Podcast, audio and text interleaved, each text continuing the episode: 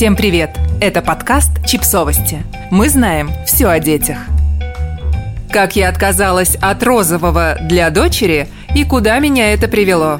Мы регулярно поднимаем тему гендерных стереотипов и призываем с ними всячески бороться, как в семьях, так и за их пределами. Однако у этой борьбы есть и обратная сторона.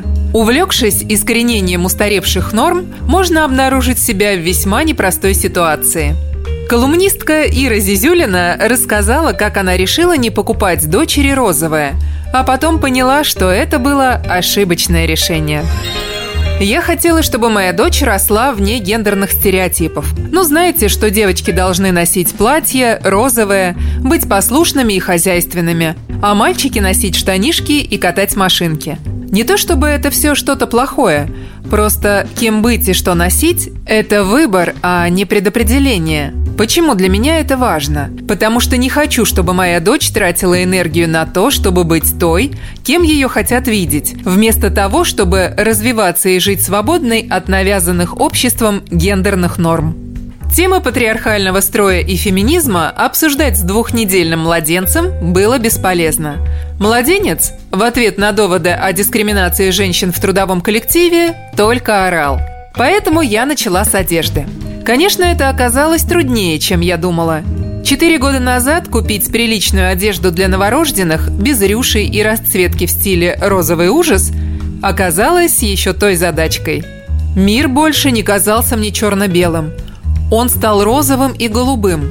Нет, были и какие-то нейтральные цвета, типа желтого – но только в сочетании с уродскими рисунками. Наконец, я нашла пару магазинов с одеждой унисекс и принципиально покупала черную, коричневую, серую одежду для своей дочери. Что угодно, лишь бы дочь увидела, что одежда не определяет пол, по крайней мере, если тебе этого не хочется. Как-то знакомая, которая родила со мной с разницей в месяц, жаловалась, что не может найти сыну круг для плавания голубого цвета. Везде только розовые остались. Я спросила, неужели это так важно для полугодовалого ребенка?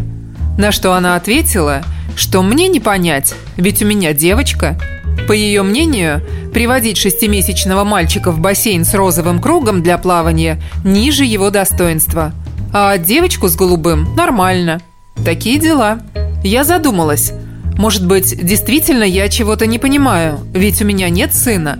Возможно, так этой знакомой легче понимать и принимать, что у нее родился человек мужского пола. Возможно, она видит своей миссией воспитать настоящего мужчину, а розовый круг для плавания – конкретная тому преграда. Я действительно этого не понимаю. Зато я вижу, как такие мысли мешают ребенку расти свободным, принимать решения, не отталкиваясь от своей гендерной роли, учиться быть собой. Вот так я тихонечко, в глубине души, осуждала действия знакомой. И сама того не заметила, что стала делать то же самое, только наоборот – я настойчиво скупала черные слипы, избегая страз и прочей нечисти. Отказывалась от платьев и упоминаний розового, потому что считала, что это ограничивает свободу дочери. Только оказалось, что это не свобода, а какие-то нездоровые перегибы. Я повторяла ошибки миллионов людей, запрещая ребенку видеть мир разным. Розовым, голубым, желтым с уродскими рисунками. Да любым. В конце концов, это для меня рисунки уродские – а возможно, дочь посчитает их верхом изобразительного искусства. Я учила ребенка тому, чего так старалась избежать – стереотипом. Такая вот ирония судьбы. Теперь у нас в гардеробе полно розовых платьев, колготок, которые больше бы подошли танцовщицам из Мулен Руж. Есть блестящие крылья феи на резиночке и черные худи. Я даю дочери возможность выбирать, чего не могут сделать многие, особенно родители мальчиков. В этом плане с сыновьями действительно сложнее – ведь если купить розовый круг для полугодовалого малыша, это еще не проблема, то составить мальчику гардероб без привязки к полу в России все-таки еще та нравственная дилемма. У меня нет сына, чтобы понять, как бы я ее решила, но точно бы постаралась смотреть на нее с разных ракурсов. Вообще, смотреть на воспитание ребенка с разных точек зрения – миссия современного родителя – нам приходится думать над каждым действием и бездействием, вместо того, чтобы просто повторять, как делали наши предки. У нас появилась возможность спросить «А почему так?» и искать на это ответы. Это и круто, и тяжело одновременно. Круто, потому что стереотипное мышление здорово ограничивает человека, не дает раскрыть возможности личности в полную силу. А тяжело, потому что мы росли со всеми этими стереотипами, и многих очень ломает, глядя на мальчика в розовом круге для купания.